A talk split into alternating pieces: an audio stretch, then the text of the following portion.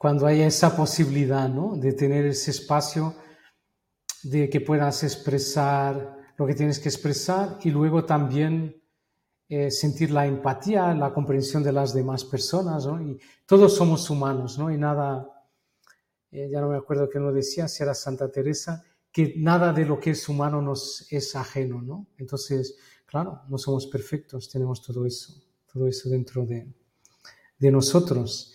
Eso es otro patrón que encontramos en las organizaciones, que es que tiene que ver con, con la capacidad de abordar el conflicto o la confrontación de ideas, ¿no?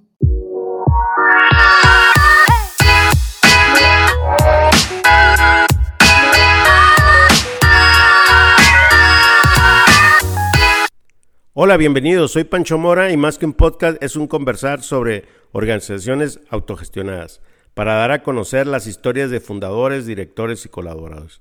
Antes de iniciar, te invito a que nos sigas en nuestro canal de YouTube, donde te puedes suscribir y encontrarás todos los episodios. Mi invitado el día de hoy es Hugo López, es catalizador de la colaboración. Ayuda a personas, equipos y, organizaciones a colaborar y prosperar juntos. Fue fundador y director de operaciones de una empresa de desarrollo e integración de software con sede en Lisboa cofundador de New World. Su historia es muy interesante y nos comparte cómo ha sido su conexión con la autogestión, su trayectoria como emprendedor y profesional, así como grandes recomendaciones para encontrar espacios de conexión seguros entre las personas. Espero que lo disfrutes. Te dejo con Hugo. Hola Hugo, bienvenido. Hola, muchísimas gracias. Buen día. buen día acá en México y buenas tardes en, en España. Qué gusto de tenerte aquí y la verdad es que me gustaría compartir con la audiencia cómo es que conectamos tú y yo a través de Dunia. Y les quiero decir que yo aún no lo tenía en el radar, como él menciona. Lo, hacía fuera de, este contexto, pero bueno, ya nos platicará un poco su historia de cómo es. Así que, uh, gracias. Muchísimas gracias a ti. ¿eh? Es un placer, un privilegio. Ya te he dicho ¿no? que escucho tu podcast, sobre todo cuando viajo y aquí yo estoy en Extremadura eh, y tenemos, tenemos, no tenemos muchos transportes públicos aquí en Extremadura, ni avión ni tren, entonces hacemos viajes largos de coche. Entonces te tengo ya, ya tu podcast, ya tus invitados como compañía, entonces es un placer y también un honor o un privilegio estar aquí. ¿eh? Bien, Hugo, ¿Cómo llegas tú a estas prácticas de autogestión o empresas horizontales? ¿Qué te movió? Platícanos un poco de, tu historia eh, para tener un contexto porque creo que tienes mucho que aportar desde tu mirada, siendo de Portugal, que para, mí pareces, eh, tu español es muy, muy, muy bueno, así que, que pues por ahí pudiéramos iniciar. Vale. Vale. Bueno, pues sí, yo, yo tengo una hija que tiene doble nacionalidad, entonces, y ya llevo siete años en España, aunque muy cerca. Yo suelo decir por broma que tengo la carrera internacional más corta que podía tener, porque estoy, me he movido a España, de Portugal a España, pero estoy muy cerca de la frontera. Estoy cerca, eh, si, si dibujamos una línea entre Lisboa y Madrid, yo estoy más o menos a la mitad, pero es cerca de la, de la frontera, de la frontera con, con Portugal. Y, y, tú me preguntas, ¿no? ¿Cómo empezó esto? Y es muy curioso porque yo creo que empezó en mi adolescencia, mi, mi, relación con la autogestión. Y porque me pasó una cosa muy curiosa. Yo, cuando era adolescente, fui a vivir a una pequeña ciudad que fue construida en los años 80, 70, 80, desde cero o sea, había, era un sitio donde no había nada. Eh, se construyó una, una, zona industrial con muchas industrias que venían del petróleo eh, y se construyó una ciudad desde cero, donde un, un sitio donde solo había pinos. Y entonces yo fui parte de esas personas que llegaron a esa ciudad, junto al Atlántico, una ciudad en la costa que se llama Santo André, y donde no había ninguna tradición, no había nada, no había, yo inauguré el instituto, yo fui la primera, fuimos el primer año del instituto, no había una fiesta del pueblo, no había una fiesta del instituto, creamos esa ciudad desde cero y yo estaba ahí como adolescente. Entonces, había, era como una página en blanco, en que no había nada, pero por otra parte todo era posible, porque teníamos que hacerlo, podíamos casi hacerlo todo, porque era un, libro en, blanco. Y entonces ahí, desde, eh, sobre todo con la conexión con el arte, yo empecé, tenía una banda rock, montamos ahí una pequeña banda rock, luego se creó un grupo de teatro en este instituto donde yo estaba, y yo creo que el teatro y la música han salvado mi vida. Y esa experiencia de crear desde cero en este grupo de teatro, no teníamos, no seguíamos una, una obra ya escrita, creábamos nuestras propias obras desde cero en, este grupo de teatro del instituto. Entonces, esta experiencia de, de ser parte de un colectivo que está conectado con el arte, con el bello, con las cosas creando cosas solo porque nos da la gana y queremos expresar algo importante a las demás personas, fue algo que me marcó para siempre, ¿vale? Entonces, y entonces creábamos nuestra música, hacíamos nuestras obras de teatro, autogestionados eh, eh, en, ese, espacio. Luego voy a estudiar a, Lisboa.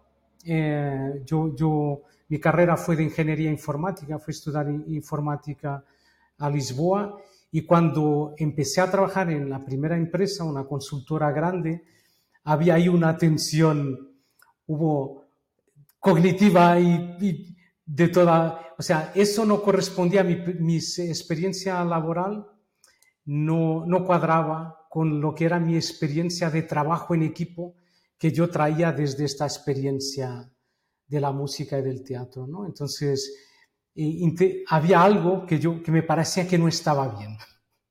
Trabajando en una gran consultora, en una corporación, en una empresa, en una consultora clásica. ¿no? Y entonces, después de siete años de una carrera exitosa ¿no? en, el mundo de la consultoría, donde ya dirigí un equipo grande em, en una organización, decidimos crear una empresa distinta. Entonces, somos, somos eh, cinco personas que de repente deciden que podría haber una forma distinta mm, de trabajar y de crear una organización diferente. Entonces, ahí emprendemos y ahora mirando hacia atrás un poco y ya desde la perspectiva de Frédéric Laloux, por ejemplo, de, de la conciencia de las organizaciones, creamos una empresa verde con la idea de crear una empresa eh, que, fuera una familia, donde las personas fueran valoradas, pero también con un gran enfoque en la calidad, en lo que entregábamos a nuestros clientes, huyendo del naranja, ¿vale? De un, de un, paradigma naranja. Yo viví en esa empresa antes de crear mi empresa, lo que fue la burbuja de, de, la start de, de, Internet de los años 2000, eh, y he visto muchas cosas, cómo se trataban mal las personas, cómo se despedían las personas de un día para otro cuando ya no había ingresos, cuando se intentaba maximizar lo que entregabas, el dinero que sacabas de un cliente sin preocuparte con la calidad de lo que entregabas, ¿no? Entonces al final mm, llegamos ahí, ¿no? A una empresa, a una empresa en que queríamos hacer las cosas de una forma, de una forma distinta. Y ahí empieza, bueno, desde mi adolescencia, ¿no? Y luego ahí eh, tengo un contexto, yo estaba, asumí la parte de, de o sea, de coordinación de, operaciones, también de lo que llamamos el Project Support Office, el apoyo a, proyectos y la dirección de personas. Yo tenía un poco, un poco estas, estas tres áreas y esta empresa fue como un laboratorio donde pudimos probar también distintas formas de, hacer las cosas, de colaborar, y fue, y fue de ahí donde empezaron, digamos, mis primeros experimentos en una forma distinta de vivir las, las organizaciones. Ya. Estaríamos en el año 2001, más o menos, 2001. Cuando, creamos. Sí, 2001. 2001. Yo me acuerdo de leer un libro que fue un referente para nosotros, que hacíamos desarrollo de software, que se llama Peopleware. No sé si lo has leído. O sea, había esta cosa, ¿no? Hay el software, hay el hardware, y de repente leímos un libro que se llamaba Peopleware. O sea, las personas, ¿no? Entonces, este factor X, el factor de, personas y era una mirada totalmente distinta para nosotros sobre lo que podía ser el desarrollo de software, pero mirado no desde la perspectiva de una máquina que fabrica software, sino de un grupo de personas que, que colaboran ¿no? para, para, desarrollar una solución para, para, para, algo, que están creando algo. Y este grupo, este, este libro traía algunas prácticas curiosas que empezamos a poner en práctica en nuestra empresa eh, y empezamos a probar. Por ejemplo, que los equipos, que fueran los equipos a contratar las personas que se integraban en nuestra organización, por ejemplo. Entonces esto, nos traía perspectivas muy curiosas, ¿no? De alguien, de repente tener un equipo que estaba contratando a su potencial jefe. O sea, seguíamos trabajando desde un paradigma más horizontal, pero todavía desde un paradigma clásico, ¿no? Pero tener esta posibilidad de al contratar una persona para nuestra empresa, tener todo el equipo entrevistando a esa persona, conociéndola, y luego que, que fuera todo el equipo a consentir que esta persona se incorporara en la empresa.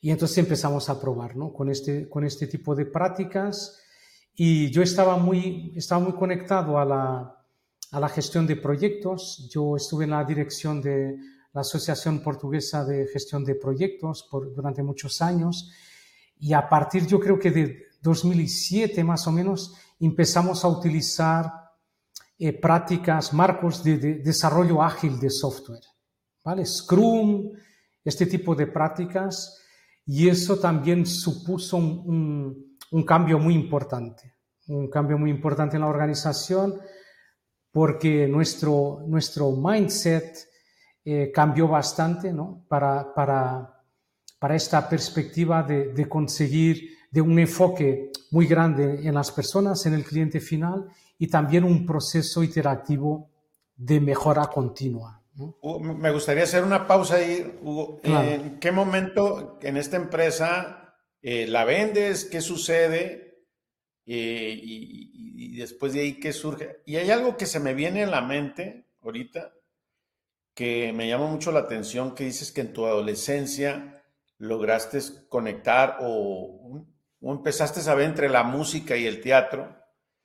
¿Tú crees que eh, en esencia las personas eh, tenemos algo que ya traemos como dentro de nosotros o esto se da en el camino?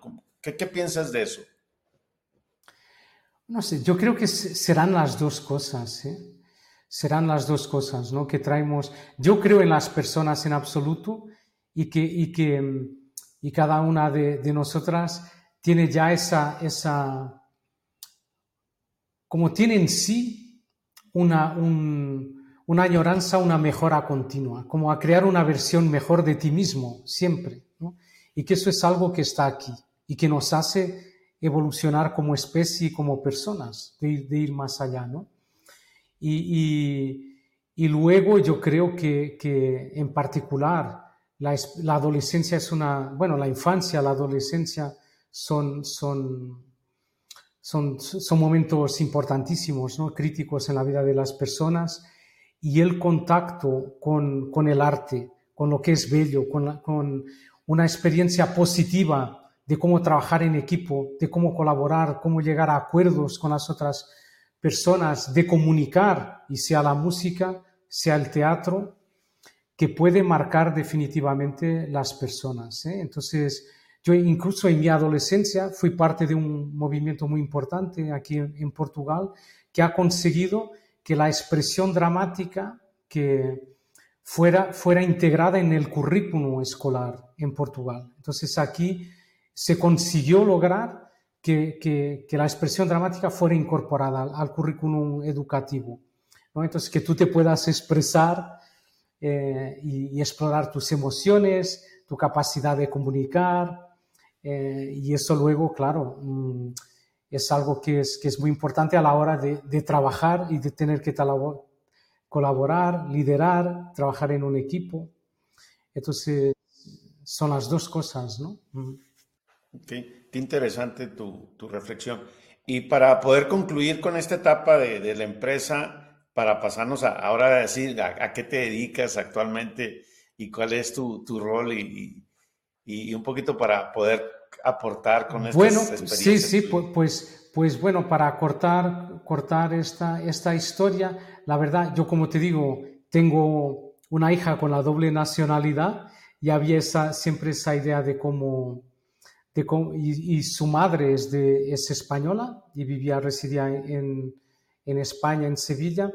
Y entonces, bueno, al final hay una oportunidad en 2015 de, de, dejar mi empresa, o sea, yo no, no he, no he vendido mi, parte, mi participación en la empresa a otra persona, sino que se quedó como propiedad de la empresa, mi parte de la empresa se quedó ahí.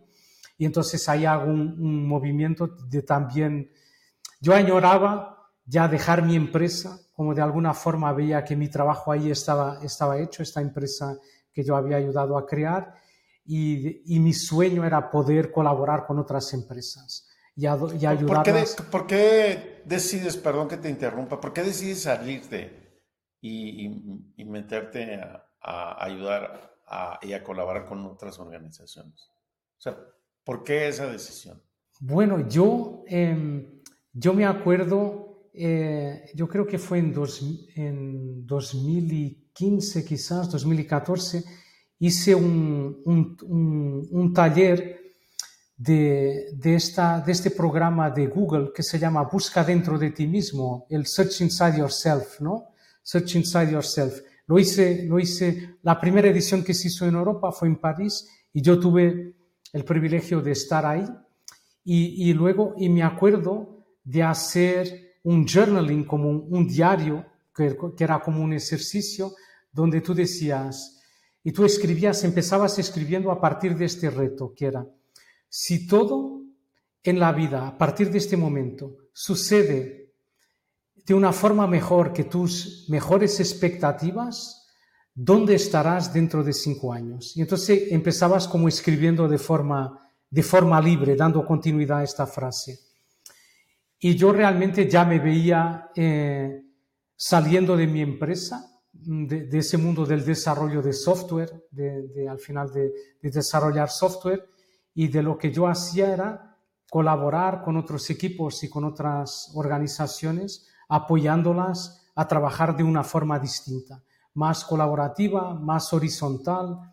Y eso era lo que yo añoraba eh, genuinamente, ¿no? Entonces tenía ahí una tensión eh, relativamente a la cual a la, solucionar, digamos así, ¿no? Si quedarme con, si, si, si quedarme ahí siguiendo desarrollando software o seguir esa, es seguir vía. Y luego será esa posibilidad que yo veo de moverme con mi familia eh, hacia España y ya dejar ahí ese camino con, con, mi otro socio, con otro socio que, se, que seguiría con la empresa y yo seguiría libremente, digamos, mi camino. Ya, bien. Y, entonces actualmente, eh, ¿qué, cuál es tu rol con, eh, pues tienes varios, ¿no?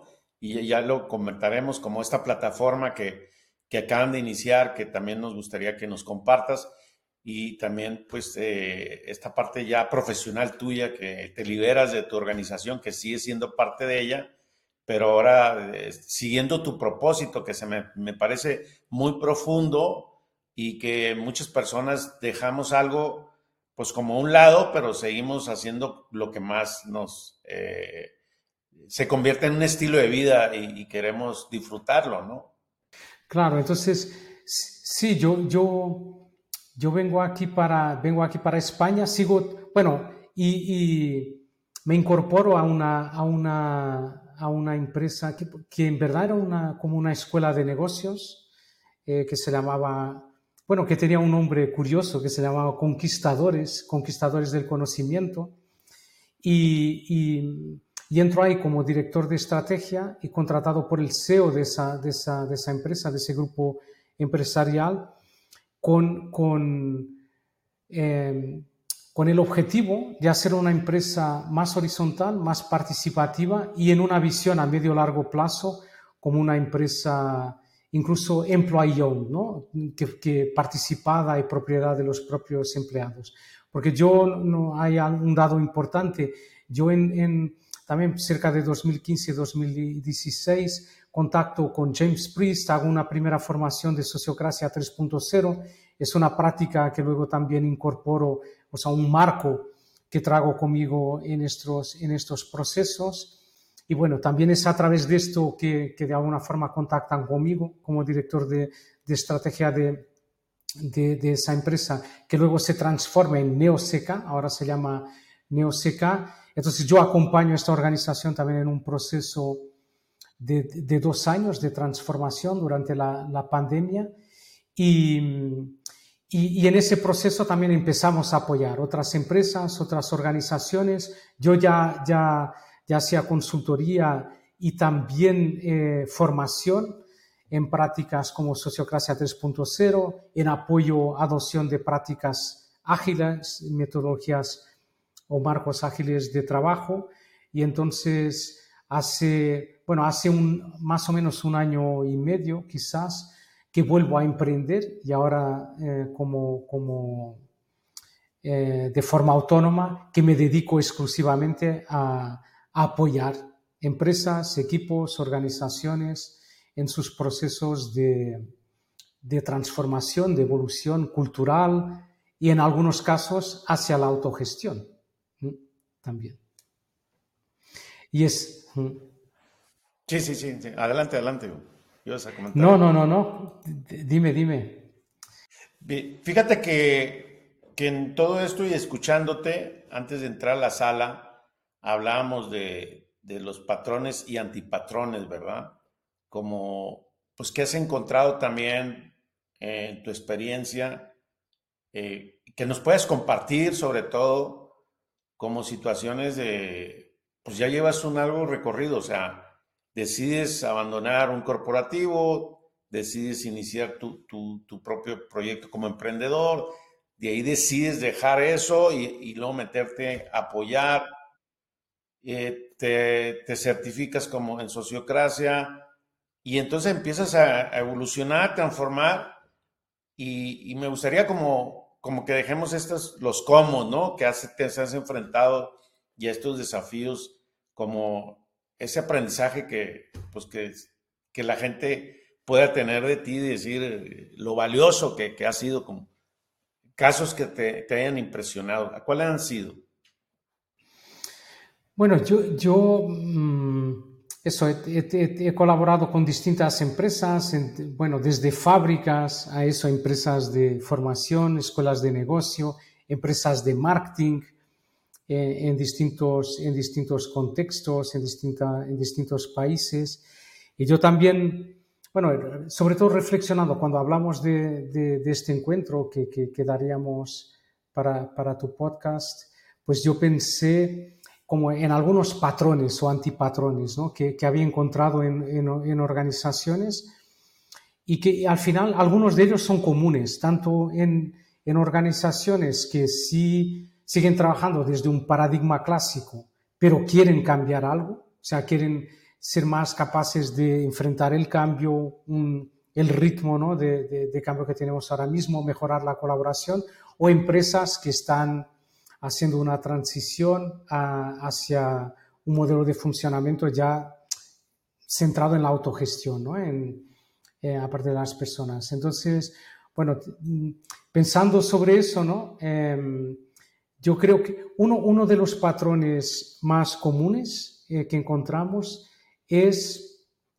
la, la, necesidad de ser efectivo en los espacios colaborativos, en las reuniones, por ejemplo. Es algo cuando, cuando tú transitas o, quieres colaborar de forma más efectiva y, dejas de tener alguien que manda, que controla, que piensa las cosas, necesitas estos espacios de encuentro y de colaboración. ¿no? Entonces, ahí siempre hay muchísimo espacio, espacio de mejoras. ¿vale? Entonces, en las prácticas para reuniones efectivas, tan sencillo, tan sencillo como esto. ¿eh?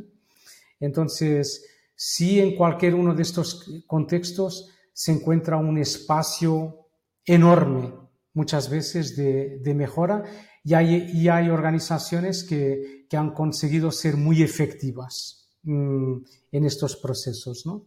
Hugo, a mí me gustaría hacer una pausa. ¿Cuáles son los elementos o que, más que elementos, que, que funcionen, las reuniones sean efectivas? Fíjate que esta semana me, me tocó estar en la empresa, en uno de los equipos, y y me di cuenta que, que como que los, los, hábitos o las prácticas que se hacen para una reunión efectiva, o sea, cuando no, no, uno como se va desviando, ¿y cómo es que regresar al centro de, una, de un tema de, de una reunión efectiva? O sea, en tu experiencia, ¿cuál es la clave para que esto funcione y darte cuenta que te estás desviando porque me, di, cuenta que eso nos, en ese equipo había sucedido, ¿verdad?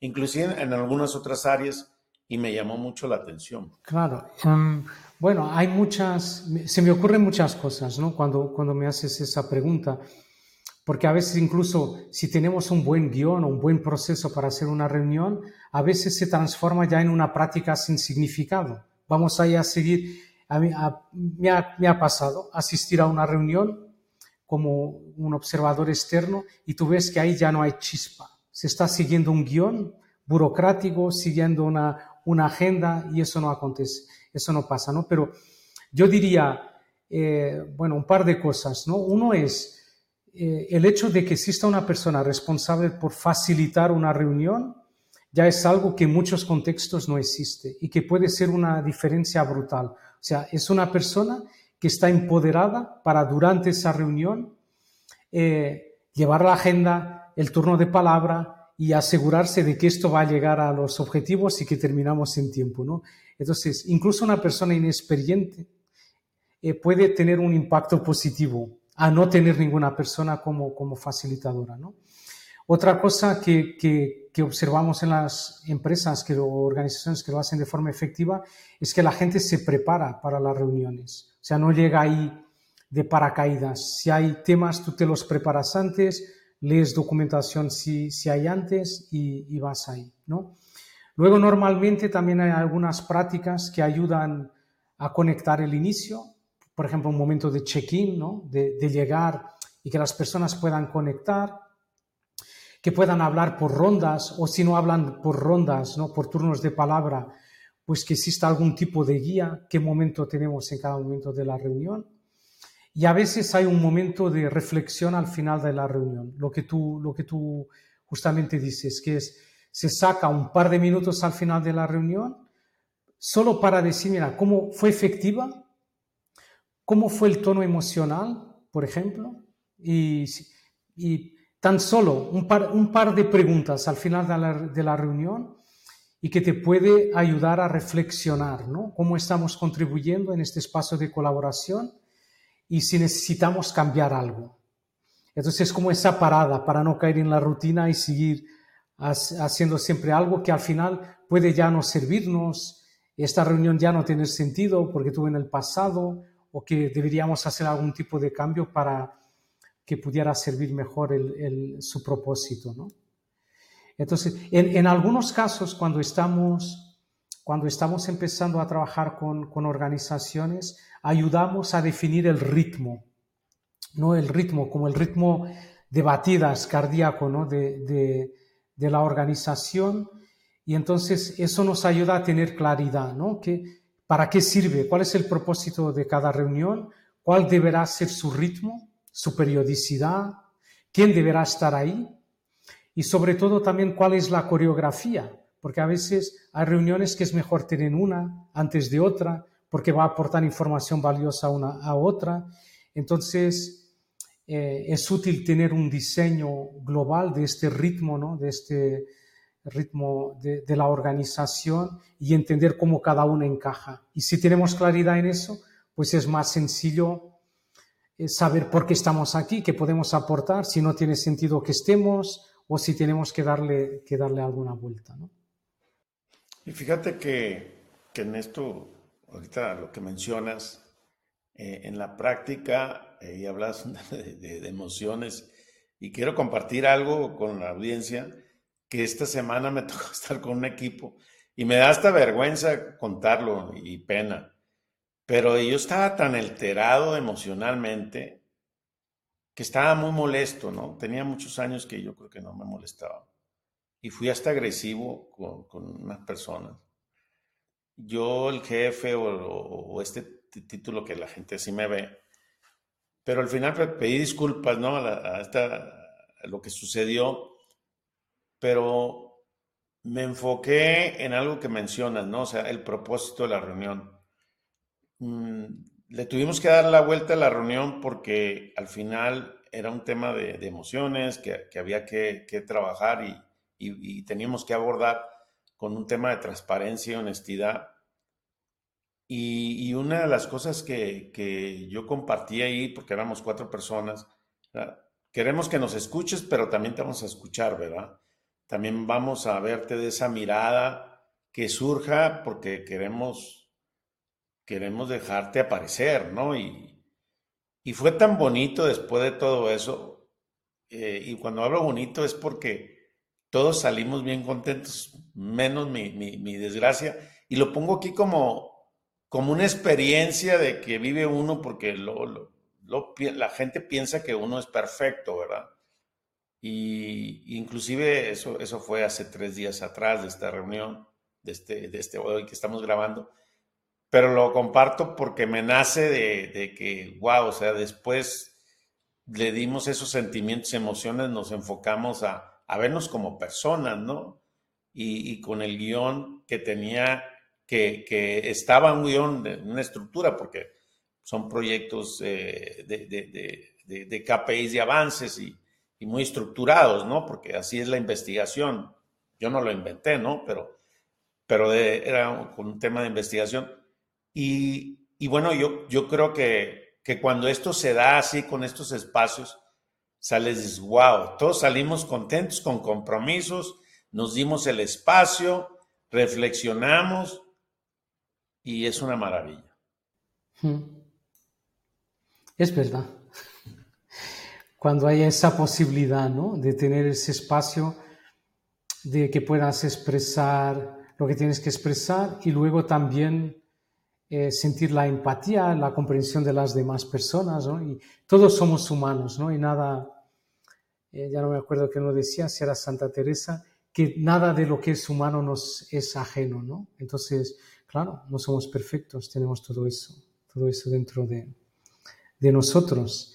Eso es otro patrón que encontramos en las organizaciones, que, es, que tiene que ver con, con la capacidad de abordar el conflicto o la confrontación de ideas, ¿no? Entonces, yo me acuerdo, yo me acuerdo hace, hace muchos años hacer un curso en, en Lisboa y, y, decía el formador, decía, nosotros en Portugal no nos confrontamos, ¿vale? no queremos confrontarnos y luego terminamos en conflicto por no confrontarnos, ¿no? Y eso se quedó, es, es verdad, ¿sabes? Es verdad. Somos en, en Portugal, somos muy cuidadosos, medimos las palabras, no queremos al final poner nadie en causa y luego muchas veces terminamos en una situación de, de conflicto. Por eso no, no, no, no. Entonces, bueno, en, muchas de estas organizaciones sí hay una, forma distinta de mirar el conflicto, ¿no? como una oportunidad de crecimiento, como mirando a las personas como adultas, que tú puedes decir las cosas y que va a haber una oportunidad de hablar sobre las cosas, puedes decir las cosas eh, de forma frontal, bueno, cuidando a la persona, ¿no? pero eh, siendo, siendo frontal y directo. Y también en alguna de ellas, de ellas pues antes que existan los conflictos y cuando dejas de tener, de tener el jefe, pues de crear algunos acuerdos de que cuando exista una tensión entre personas, cómo se va a manejar eso, para que luego cuando empiece a surgir, que puedas recurrir a esos acuerdos ¿no? y decir, mira, esto es lo que acordamos y ahora vamos a seguir esto que habíamos acordado, porque yo estoy sintiendo aquí una tensión eh, con el equipo, con el proyecto, cómo, estamos haciendo las personas, con, con, las cosas. Y entonces es también algo que, que es distinto, ¿no? No está ahí el papá y la mamá, el jefe que va a cuidar, que cuando hay un problema va a intervenir, va a llamar a los niños, pone a uno de castigo y a otro no sé qué. Entonces tenemos que ser nosotros a solucionar los problemas, ¿no? Entonces también un, es algo que, que, vemos, ¿no? Y, y, regresando al tema de, confrontar, de, ver los puntos de vista, creo que ahí hay esa parte de, aunque nuestra cultura está, la gente se va, va, abandonando y va como, es que no están las condiciones, ¿cómo le digo a mi compañero, a, a, mi, a, mi, a mi partner? O sea, es tan difícil cuando no lo tienes así de claro y que, que lo puedes hacer porque las personas, esta misma semana, dos personas me abordaron, ¿cómo, le comento? Pues como es, ¿verdad? ¿Cómo? Pues con respeto, con, con, realmente, oye, necesito hablar contigo porque está pasando esto. Y, y digo, y ahorita que, que me, me, suceden estas cosas que de, de, yo de ahí metido para aprendiendo, pues me encuentro con esa realidad, ¿no? Que, se pierde como esa esencia de decir, oye, pues es válido, nuestra cultura permite hablar y abordar los, los temas de transparencia y honestidad, y, tema de valores, ¿verdad? Pero al final no sé cómo decirte, no me atrevo y creo que ahí también nos atoramos. Ahí, ¿cuál es, tu, tu, experiencia en este tema de que, pues al final, pues hay miedos, ¿verdad? Hay, hay temas de, de inseguridad, y, no hablo de inseguridad de, personal, sino, híjole, este, me voy a, me voy a vamos a, vamos a chocar, ¿verdad? Entonces yo, yo le decía a una persona, oye, yo hoy valoro que tengamos eh, temas eh, diferentes, opuestos al mío, porque antes yo me molestaba y también lo he dicho en varias ocasiones. Y hoy, como digo, es un gran aprendizaje para mí el hecho de escuchar y ver cosas diferentes y, y, y cuando hoy lo está en mi cabeza y mi, así mi cuerpo, mi corazón, que digo, wow, hoy lo valoro, ¿verdad? Claro. Sí, yo no sé, yo, yo, yo creo, todos, yo creo que todas las personas tienen un detector eh, dentro de sí, ¿sabes? Que saben que cuando hay, cuando hay una tensión sobre la cual deberías actuar. Y a veces tú sabes esto desde el primer día que hablaste con una persona, que te viste una situación y sabes que eso está ahí y que un día esto te va a traer un problema, sea en tu relación con tu pareja, con un socio, con un proveedor, con una persona que se acaba de incorporar en la empresa. Tú, eso te dispara la alarma y muchas veces lo, lo, no, no queremos mirarlo, lo posponemos y tal.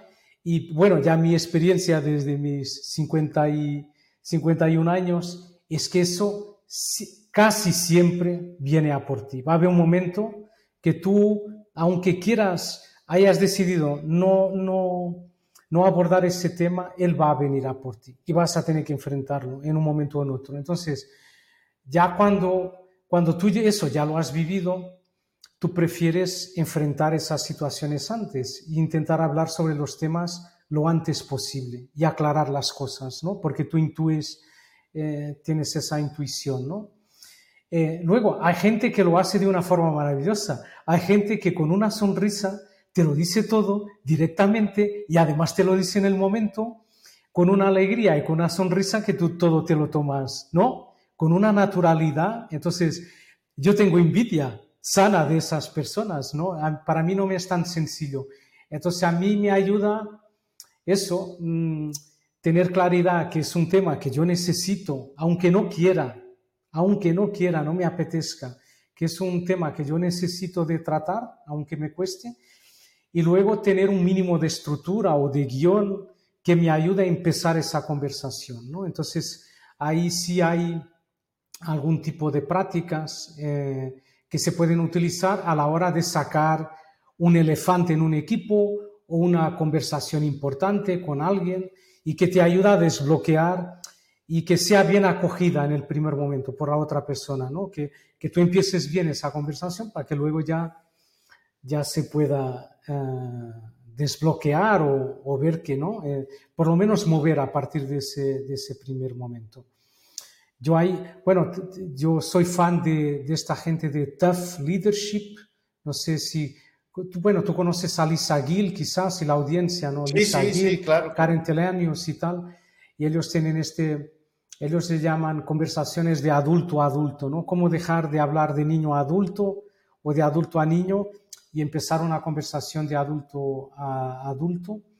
Y ellos son, tienen todo un, todo un marco de trabajo y una formación sobre ese tema. Y nosotros, claro, cuando trabajamos a veces con organizaciones, sí damos algunas píldoras para que, bueno, si estás en una fábrica y hay 200 personas, que estas personas puedan tener un espacio donde puedan probar este tipo de cosas, cómo abordar un tema con un compañero o una compañera en un espacio seguro y darles el mínimo, el mínimo de bases para que luego se puedan lanzar a eso en su, en su día a día cuando enfrentan una tensión ¿no? con, un, con, con alguien. Claro. Y regresando, patrones, antipatrones. ¿Qué, qué otro, otra experiencia tienes como para, para compartir en todo este, tanto lo que puede ser que viviste en tu organización o ahora que estás Sí. afuera? ¿no? Bueno, sí, muchas de estas cosas la- las, también las viví en mi organización. ¿no? Otra de las cosas que yo tenía aquí apuntado es esta, esta sensación que pasa que es el día a día nos come, ¿no? Entonces, nos metemos en el día a día y no, y no hay tiempo para las cosas importantes. Esto, esto es un patrón ¿eh? en, en todo- en toda nuestra vida.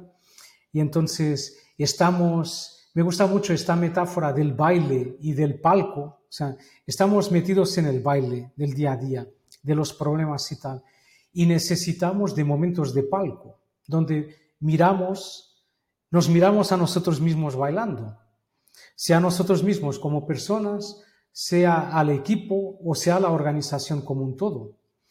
Entonces, eh, esta- en muchas organizaciones autogestionadas ha- han conseguido encontrar eh, esta claridad y tener momentos en que están con un enfoque muy táctico, muy de, coordinarse, muy operativo, y otros momentos donde está mirando la organización desde una perspectiva más estratégica.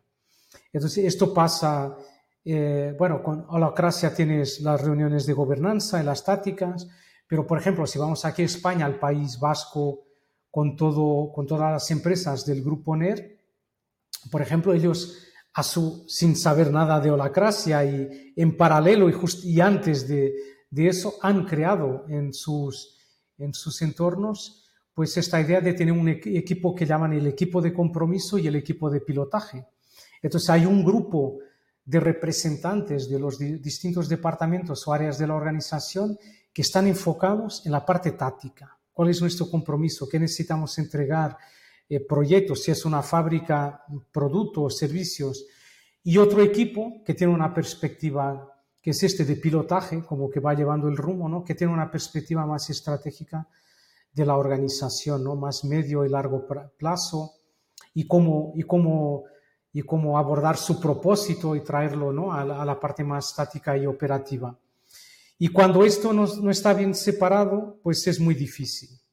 Es muy difícil porque todo se torna táctico, todo es urgente y, y, al final sigues un poco sin rumbo y hay, y hay más, mucha más tensión, eh, falta de comprensión a veces porque se toman las decisiones y todo, y todo, es, todo es más difícil. Entonces, un patrón es esta separación entre lo que es estratégico, eh, incluso en las reuniones, los momentos y tal, y tener también aquí un ritmo definido para conseguir tener esta mirada más de medio plazo y estratégica de la organización. Claro, yo, yo te, te, escuchándote parece que estás hablando de mi organización, ¿verdad? Tal cual, es tan, es tan enfocado al resultado y al, operativo, que, lo hacemos muy bien, pero que también no hay ni tiempo para lo estratégico, no hay tiempo para tener una mirada de cómo parte de la cultura es parte de ese día a día, ¿no? Porque no hay tiempo, ¿no? Y, y se dice fácil, pero pues, también volvemos a lo mismo, o sea, para mí es parte de la cultura, ¿no? Si la cultura está ahí, es que permite que balanceemos. No es que todo el día vamos a estar hablando de lo estratégico en una reunión, pero es cómo paras lo operativo para dejarle un espacio al palco, ¿no? Esta mirada desde afuera, porque pues al final nos absorbe todo, ¿no? O sea, y, se vuelve muy complejo, eh, porque yo lo estoy viviendo en este momento, entonces, ¿cómo? pues hay que regresar a, esto, ¿no? Eh, a comunicarnos, a relacionarnos, a, tocar estas tensiones y, decir, bueno, este es el, tablero de control, está bien, pero este nuestro tablero de control también de, la cultura, de la, de la, gestión, pues así vamos, ¿no? Claro, claro. Yo, yo, esta idea de retrospectiva, ¿no? De sacar un momento, de sacar un momento eh, periódicamente para reflexionar cómo fue el, último periodo y qué vamos a hacer para el siguiente, para mí me parece de las cosas, y esto está en todos, en todos estos procesos de mejora continua, de Lean Change Management, los procesos Lean, de, Scrum, siempre está ahí esta idea de, retrospectiva, ¿no? que es este momento de parar para reflexionar no cómo está saliendo el producto, sino cómo estamos trabajando ¿no? como equipo, más enfocado en el cómo y no en el qué. Para mí es de las prácticas más valiosas, que está ahí, eh, es un patrón de Sociocracia 3.0, pero está en casi todas estas, estas prácticas que siguen este ciclo de, de Deming o como le llamemos, de mejora continua. Y eso luego, si conseguimos por lo menos eh, tener un espacio periódico, puede ser una reunión trimestral, mensual, eh, en que nos reunimos, eh, sea un equipo más pequeño, sea un equipo más estratégico de la organización, y esto puede suceder a diferentes niveles de la organización, y reflexionamos qué está funcionando y qué no está, y qué no está funcionando y qué podemos mejorar, abre ya un espacio para actuar sobre cualquier cosa, ¿no? Es como el motor de, evolución y de mejora continua en la organización.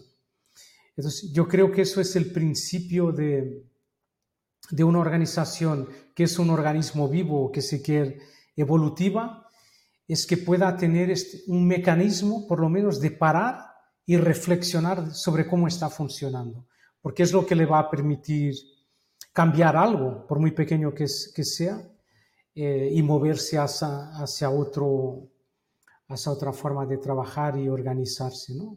Luego, luego hay muchas prácticas que pueden encajar ahí, ¿no? pero yo diría, yo diría que, que, que una cultura, que, que, la cultura que tú, que tú, o sea, un comportamiento de esa cultura que ambicionamos de mejora continua, de una cultura de, enfocarse más en, lo estratégico y no solo en lo táctico, pasa por tener un ritmo de una pausa para mirar, la para mirar cómo estamos funcionando. Y que si no tienes eso, entonces quizás mm, nunca vayas a conseguir tener una cultura que se enfoca en lo estratégico. No, sé si me explico. ¿eh? Sí, claro, claro. El, ritmo es, pues, en qué momento nos juntamos y reflexionamos, ¿verdad? de cómo estamos y cómo nos estamos relacionando. Y ahí está, yo creo que la clave, ¿verdad? Sí, las cosas también, las cosas importantes en una organización tienen un nombre. O sea, la gente le da un nombre.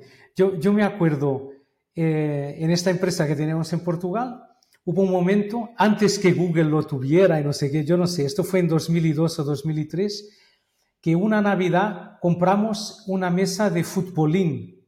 Se dice futbolín, de estos, no sé. Sí, fútbol, futbolitos, futbolitos. Futbolitos, ¿no?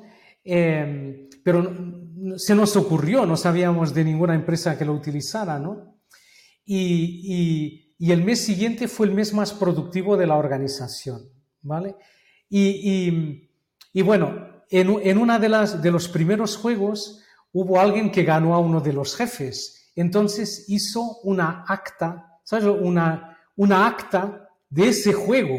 Pero fue una cosa muy que tuvo, que nos reímos un montón porque hizo una acta el día no sé qué, no sé qué, se juntaron no sé qué y relató, hizo un relato del juego de, de futbolín sobre la forma como si fuera una acta de una reunión de proyecto, ¿sabes?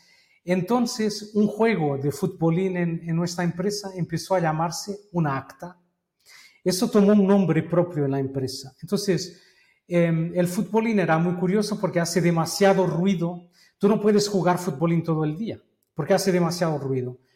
Entonces, fue algo que no, no, lo pensamos mucho, pero fue muy interesante porque de repente ponías a jugar gente con distintos niveles en la organización, de distintos equipos, y era demasiado ruidoso para, para ser utilizado demasiado. Pero se tornó algo significativo y tuvo un nombre en la organización. Lo que quiero decir es esto. Lo que es importante para una organización tiene un nombre.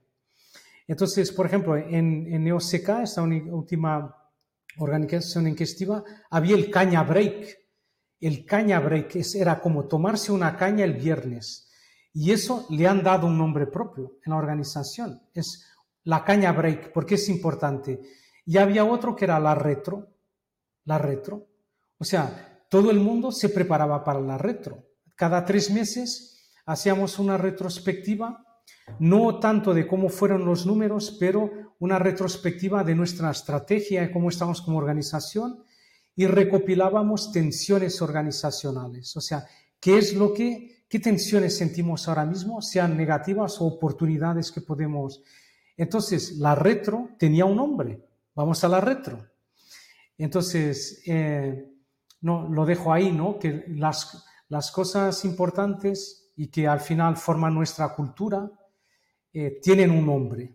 Entonces, cuando está ahí el nombre del caña break, que es un momento de, de pausa donde conectamos, tomamos una cervecita, cuando tenemos la retro, cuando tenemos a no sé qué, o el nombre de la intranet o de la, lo que sea, es algo que ya empezamos a valorar. Entonces eso es, es algo siempre que también yo, yo, yo, busco en estos procesos, es como, como adaptar a nuestro lenguaje, cómo encontrar esas cosas que son significativas y que ya tienen un nombre propio en, en la organización.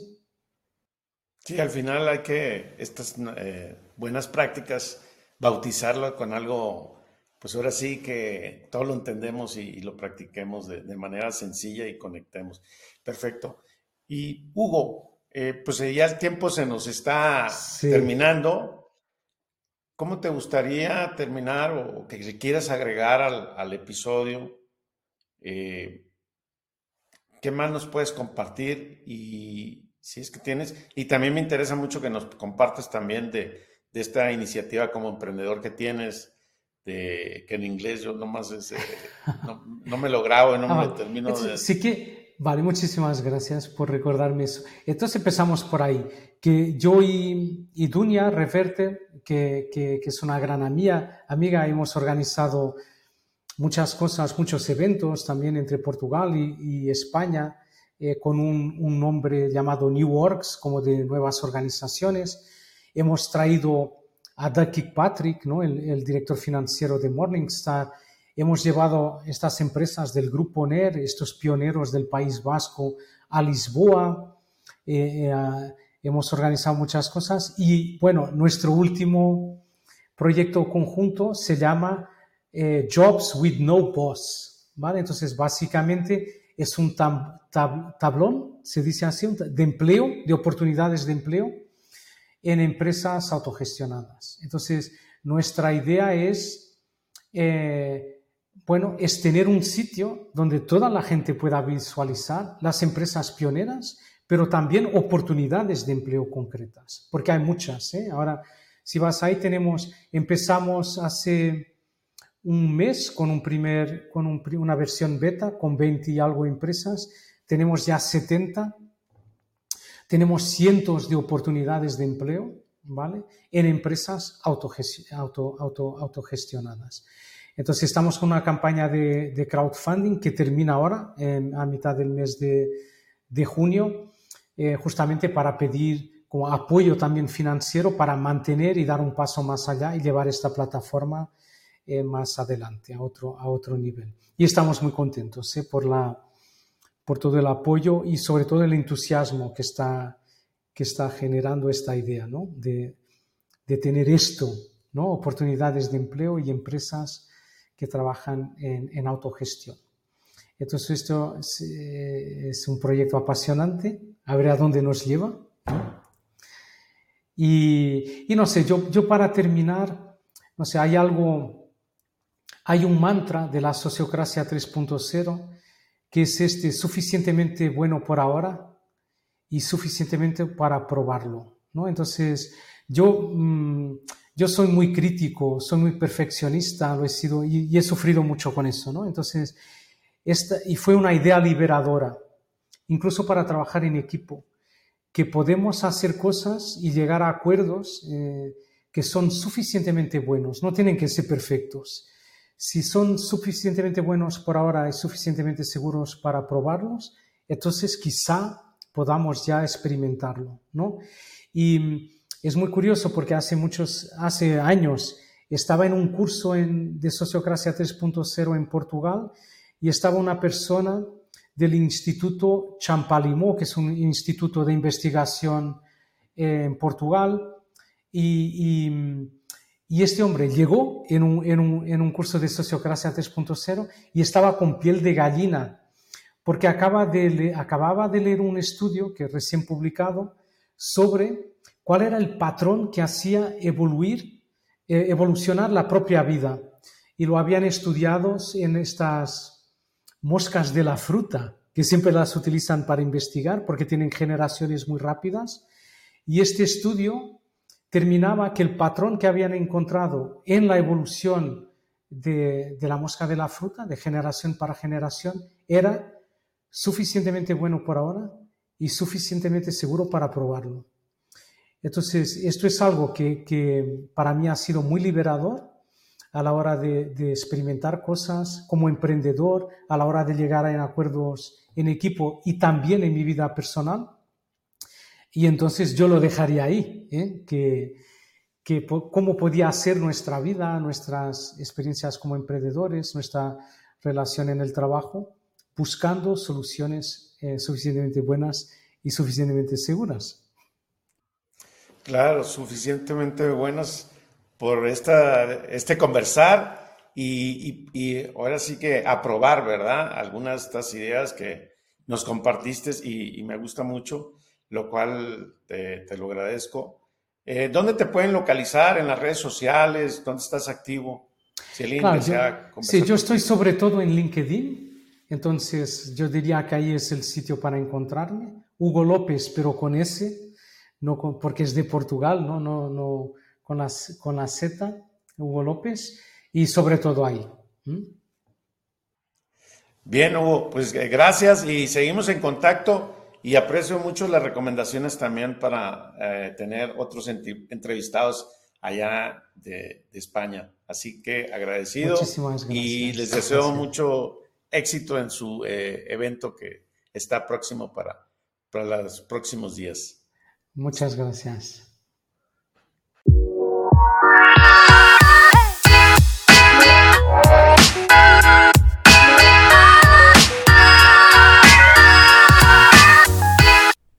Hugo tiene un gran espíritu ingeniero, pero en su alma están las personas y la gestión. Gracias por escuchar este conversar y necesito de tu ayuda para que más personas sigan aprendiendo con parte de este episodio.